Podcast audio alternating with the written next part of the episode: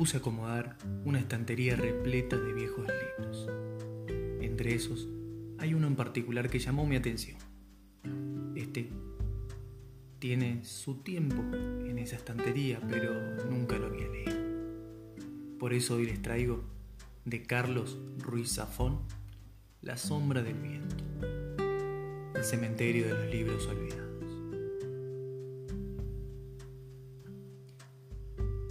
Sin más preámbulo, vamos al inicio. Todavía recuerdo aquel amanecer en que mi padre me llevó por primera vez a visitar el cementerio de los libros olvidados. Desgranaban los primeros días del verano de 1945 y caminábamos por las calles de una Barcelona atrapada bajo cielos de ceniza y un sol de vapor que se derramaba sobre la rambla de Santa Mónica en una guirnalda de cobre líquido. Daniel, lo que vas a ver hoy no se lo puedes contar a nadie, advirtió mi padre, ni a tu amigo Tomás, a nadie. ¿Ni siquiera a mamá? inquirí yo a media voz. Mi padre suspiró, amparado en aquella sonrisa triste que le perseguía como una sombra por la vida. Claro que sí, respondió cabizbajo. Con ella no tenemos secretos. A ella puedes contárselo todo. Poco después de la guerra civil, un brote de cólera se había llevado a mi madre. La enterramos en Montjuic el día de mi cuarto cumpleaños. Solo recuerdo que llovió todo el día y toda la noche, y que cuando le pregunté a mi padre si el cielo lloraba, le faltó la voz para responderme. Seis años después, la ausencia de mi madre era para mí todavía un espejismo, un silencio a gritos que aún no había aprendido a callar con palabras. Mi padre y yo vivíamos en un pequeño piso de la calle Santa Ana, junto a la plaza de la iglesia.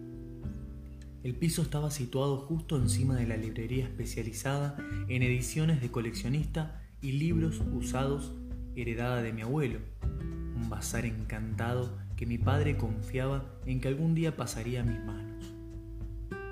Me crié entre libros, haciendo amigos invisibles en páginas que se deshacían en polvo y cuyo olor aún conservo en las manos. De niño aprendí a conciliar el sueño mientras le explicaba a mi madre en la penumbra de mi habitación las incidencias de la jornada, mis andanzas en el colegio, lo que había aprendido aquel día. No podía oír su voz o sentir su tacto, pero su luz y su calor ardían en cada rincón de aquella casa y yo, con la fe de los que todavía pueden contar sus años con los dedos de las manos, creía que si cerraba los ojos y le hablaba, ella podía oírme desde donde estuviese. A veces mi padre me escuchaba desde el comedor y lloraba escondidas. Recuerdo que aquel alba de junio me desperté gritando. El corazón me batía en el pecho como si el alma quisiera abrirse camino y echar a correr escaleras abajo. Mi padre acudió azorado a mi habitación y me sostuvo en sus brazos, intentando calmar. No puedo acordarme de su cara. No puedo acordarme de la cara de mamá, murmuré sin aliento. Mi padre me abrazó con fuerza. No te preocupes, Daniel. Yo me acordaré por los dos. Nos miramos en la penumbra, buscando palabras que no existían. Aquella fue la primera vez en que me di cuenta de que mi padre envejecía y de que sus ojos, ojos de niebla y de pérdida, siempre miraban atrás. Se incorporó y descorrió las cortinas para dejar entrar la tibia luz del alma. Anda, Daniel, vístete. Quiero enseñarte algo, dijo. ¿Ahora? ¿A las cinco de la mañana? Cosas que solo pueden verse entre nieblas, insinuó mi padre blandiendo una sonrisa enigmática que probablemente había tomado prestada de algún tomo de Alejandro Dumas. Las calles aún languidecían entre neblinas y serenos cuando salimos al portal las farolas de las ramblas dibujaban una avenida de vapor, parpadeando al tiempo que la ciudad se desesperezaba y se desprendía de su disfraz de acuarela. Al llegar a la calle, arco del teatro, nos aventuramos camino del rabal, bajo la arcada que prometía una bóveda de bruma azul. Seguí a mi padre, a través de aquel camino angosto, más cicatriz que calle, hasta que el reloj de la rambla se perdió a nuestras espaldas. La claridad del amanecer se filtraba desde balcones y cornisas en soplos de luz sasgada que no llegaban a rozar el suelo. Finalmente, mi padre se detuvo frente a un portón de madera labrada, ennegrecido por el tiempo y la humedad. Frente a nosotros se alzaba lo que me pareció el cadáver abandonado de un palacio, un museo de ecos y sombras. Daniel, lo que vas a ver hoy no se lo puedes contar a nadie, ni a tu amigo Tomás, a nadie. Un hombrecillo con rasgos de ave, rapaz y cabellera plateada nos abrió la puerta. Su mirada aguileña se posó en mí, impenetrable. Buenos días, Isaac. Este es mi hijo Daniel, anunció mi padre. Pronto cumplirá 11 años y algún día él se hará cargo de la tienda. Ya tiene edad de conocer este lugar. El tal Isaac nos invitó a pasar con un leve asentimiento. Una penumbra azulada lo cubría todo, insinuando apenas trazos de una escalinata de mármol y una galería de frescos poblados con figuras de ángeles y criaturas fabulosas. Seguimos al guardián a través de aquel corredor palaciego y llegamos a una gran sala circular donde una auténtica basílica de tinieblas yacía bajo una cúpula acuchillada por haces de luz que pendían desde lo alto. Un laberinto de corredores y estanterías repletas de libros ascendía desde la base hasta la cúspide, dibujando una colmena tramada de túneles, escalinatas, plataformas y puentes que dejaban adivinar una gigantesca biblioteca de geometría imposible. Miré a mi padre, boquiabierto. Él me sonrió, guiñándome el ojo. Daniel, bienvenido al cementerio de los libros olvidados. Salpicando los pasillos y plataformas de la biblioteca, se perfilaban una docena de figuras.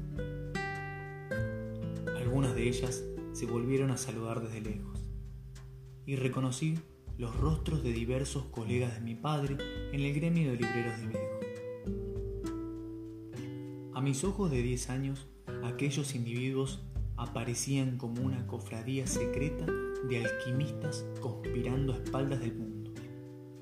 Mi padre se arrodilló junto a mí y, sosteniéndome la mirada, me habló con esa voz leve de las promesas y las confidencias. Este lugar es un misterio, Daniel, un santuario. Cada libro, cada tomo que ves tiene alma. El alma de quien lo escribió y el alma de quienes lo leyeron y vivieron y soñaron con él. Cada vez que un libro cambia de manos, cada vez que alguien desliza la mirada por sus páginas, su espíritu crece y se hace fuerte. Hace ya muchos años, cuando mi padre me trajo por primera vez aquí, este lugar ya era viejo. Quizá tan viejo como la misma ciudad Nadie sabe a ciencia cierta desde cuándo existe o quiénes lo crearon. Te diré lo que mi padre me dijo a mí. Cuando una biblioteca desaparece, cuando una librería cierra sus puertas, cuando un libro se pierde en el olvido, los que conocemos este lugar, los guardianes, nos aseguramos de que llegue aquí.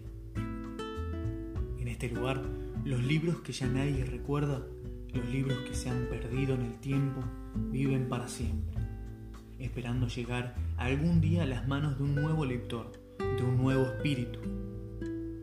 En la tienda nosotros los vendemos y los compramos, pero en realidad los libros no tienen dueño.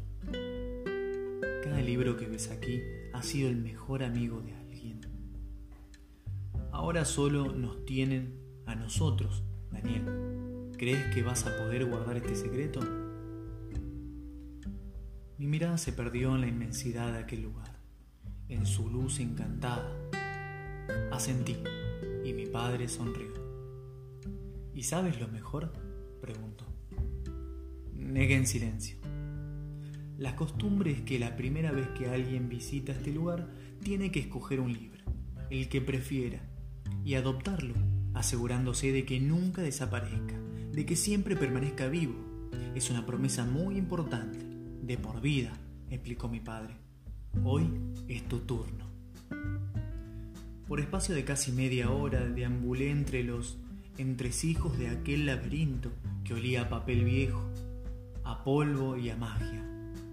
Dejé que mi mano rozase las avenidas de lomos expuestos, tentando mi elección. Atisbé entre los títulos desdibujados por el tiempo, palabras en lenguas que reconocía y decenas de otras que era incapaz de catalogar. Recorrí pasillos y galerías en espiral, pobladas por cientos, miles de tomos que parecían saber más acerca de mí que yo de ellos. Al poco me asaltó la idea de que tras la cubierta de cada uno de aquellos libros se abría un universo infinito por explorar, y de que, más allá de aquellos muros, el mundo dejaba pasar la vida en tardes de fútbol y seriales de radio. Satisfecho con ver hasta allí dónde alcanza su ombligo y poco más. Quizá fue aquel pensamiento, quizá el azar o su pariente de gala, el destino, pero en aquel mismo instante supe que ya había elegido el libro que iba a adoptar. O quizá debiera decir el libro que me iba a adoptar a mí. Se asomaba tímidamente en el extremo de una estantería, encuadernado en piel de color vino y susurrando su título en letras doradas, que ardían a la luz que destilaba la cúpula desde lo alto. Me acerqué hasta él y acaricié las palabras con la yema de los dedos, leyendo en silencio. La sombra del viento. Julián Carax. Jamás había oído mencionar aquel título o a su autor, pero no me importó. La decisión estaba tomada. Por ambas partes, tomé el libro con sumo cuidado y lo ojé, dejando aletear sus páginas Liberado de su celda en el estante, el libro exhaló una nube de polvo dorado. Satisfecho con mi elección, rehice mis pasos en el laberinto portando mi libro bajo el brazo con una sonrisa impresa en los labios. Tal vez la atmósfera hechicera de aquel lugar había podido conmigo, pero tuve la seguridad de que aquel libro había estado allí esperándome durante años, probablemente desde antes de que yo naciese. Aquella tarde, de vuelta en el piso de la calle Santa Ana, me refugié en mi habitación y decidí leer las primeras líneas de mi nuevo amigo. Antes de darme cuenta, me había caído dentro sin remedio. La novela relataba la historia de un hombre en busca de su verdadero padre, al que nunca había llegado a conocer y cuya existencia solo descubría a merced a las últimas palabras que pronunciaba su madre en su lecho de muerte. Historia de aquella búsqueda se transformaba en una odisea fantasmagórica en la que el protagonista luchaba por recuperar una infancia y una juventud perdidas y en la que lentamente descubríamos la sombra de un amor maldito cuya memoria le habría de perseguir hasta el fin de sus días. A medida que avanzaba, la estructura del relato empezó a recordarme a una de esas muñecas rusas que contienen innumerables miniaturas de sí mismas en su interior. Paso a paso, la narración se descomponía en mil historias, como si el relato hubiese penetrado en una galería de espejos y su identidad se escindiera en docenas de reflejos diferentes y al tiempo uno solo. Los minutos y las horas se deslizaron como un espejismo. Horas más tarde, atrapado en el relato, apenas advertí las campanadas de medianoche en la catedral, repiqueteando a lo lejos, enterrado en la luz de cobre que proyectaba el flexo. Me sumergí en un mundo de imágenes y sensaciones como jamás las había conocido. Personajes que se me antojaron tan reales como el aire que respiraba me arrastraron en un túnel de aventura y misterio del que no quería escapar. Página a página me dejé envolver por el sortilegio de la historia y su mundo hasta que el aliento del amanecer acarició mi ventana y mis ojos, cansados, se deslizaron por la última página. Me tendí en la penumbra, azulada del alba con el libro sobre el pecho y escuché el rumor de la ciudad dormida, goteando sobre los tejados salpicados de púrpura. El sueño y la fatiga llamaban a mi puerta, pero me resistí a rendirme. No quería perder el hechizo de la historia ni todavía decir adiós a sus personajes. En una ocasión oí comentar a un cliente habitual en la librería de mi padre que pocas cosas marcan tanto a un lector como el primer libro que realmente se abre camino hasta su corazón. Aquellas primeras imágenes, el eco de esas palabras que creemos haber dejado atrás, nos acompañan toda la vida y esculpen un palacio en nuestra memoria, al que, tarde o temprano, no importa cuántos libros leamos, cuántos mundos descubramos, cuánto aprendamos u olvidemos, vamos a regresar. Para mí, esas páginas embrujadas siempre serán las que encontré entre los pasillos del cementerio de los libros olvidados.